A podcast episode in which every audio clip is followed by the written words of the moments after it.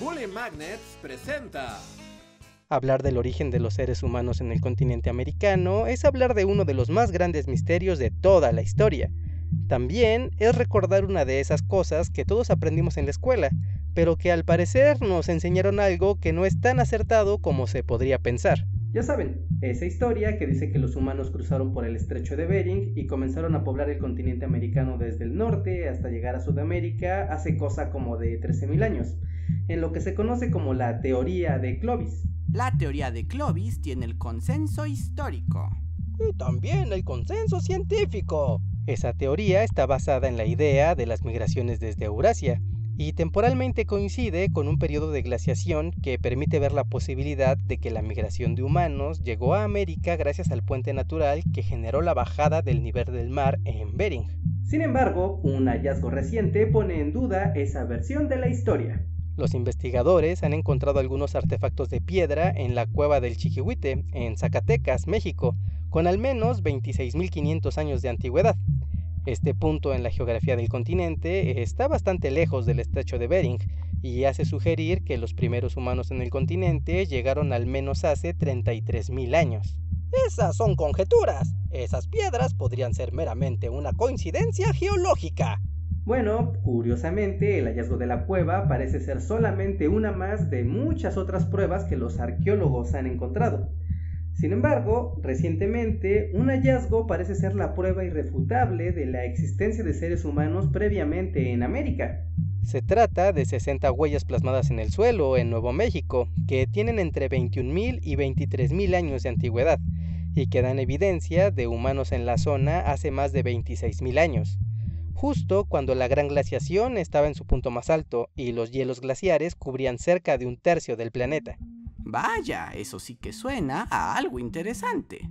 En ese entonces, esa zona era un lago con tierras húmedas, por lo que además de las huellas de seres humanos, también se encontraron huellas de antigua megafauna, como mamuts, perezosos gigantes, camellos, así como perros y bovinos.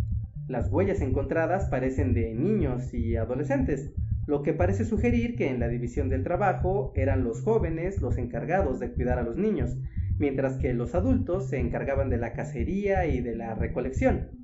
Así que ahora lo saben, esa práctica de hacer que los hermanos mayores cuiden a sus hermanitos es algo que se remonta hasta tiempos ancestrales.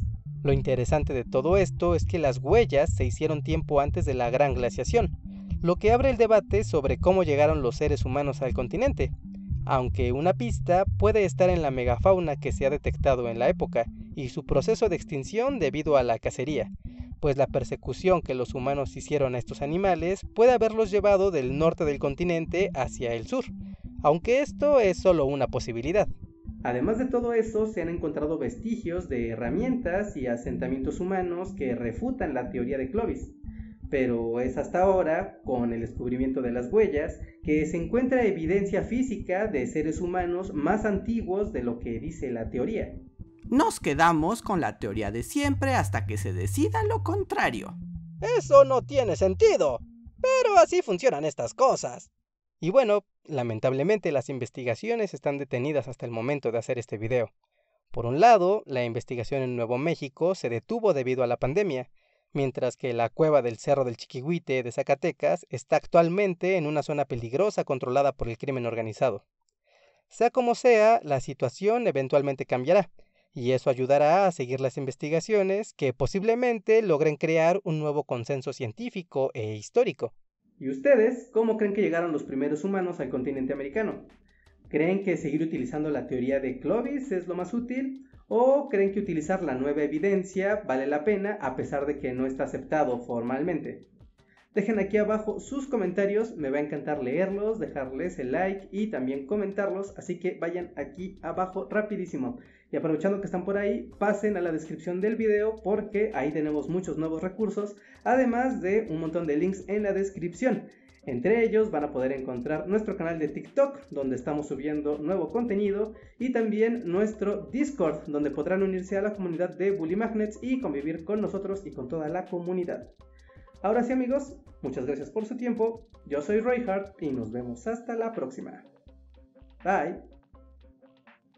Muchas gracias a nuestros Patreons y miembros de comunidad, como lo son Rodolfo Cervantes, Raúl Sánchez Echeverría, Jorge Alberto Miranda Barrientos, Aleitzel Maldonado, Andrea Sánchez, Areján, Catalina Díaz, Elizabeth P. Elkin Córdoba, Emilio Anguiano, Itzel Torres, Jonathan Francisco Portillo, Manuel F. Rebollo, Marjorie Pernia, Matías Gabriel Riquelme Fernández, Ofelia Graciela Olvera Vázquez, Omar BG, Portal Mosaicos y Yoshimi R.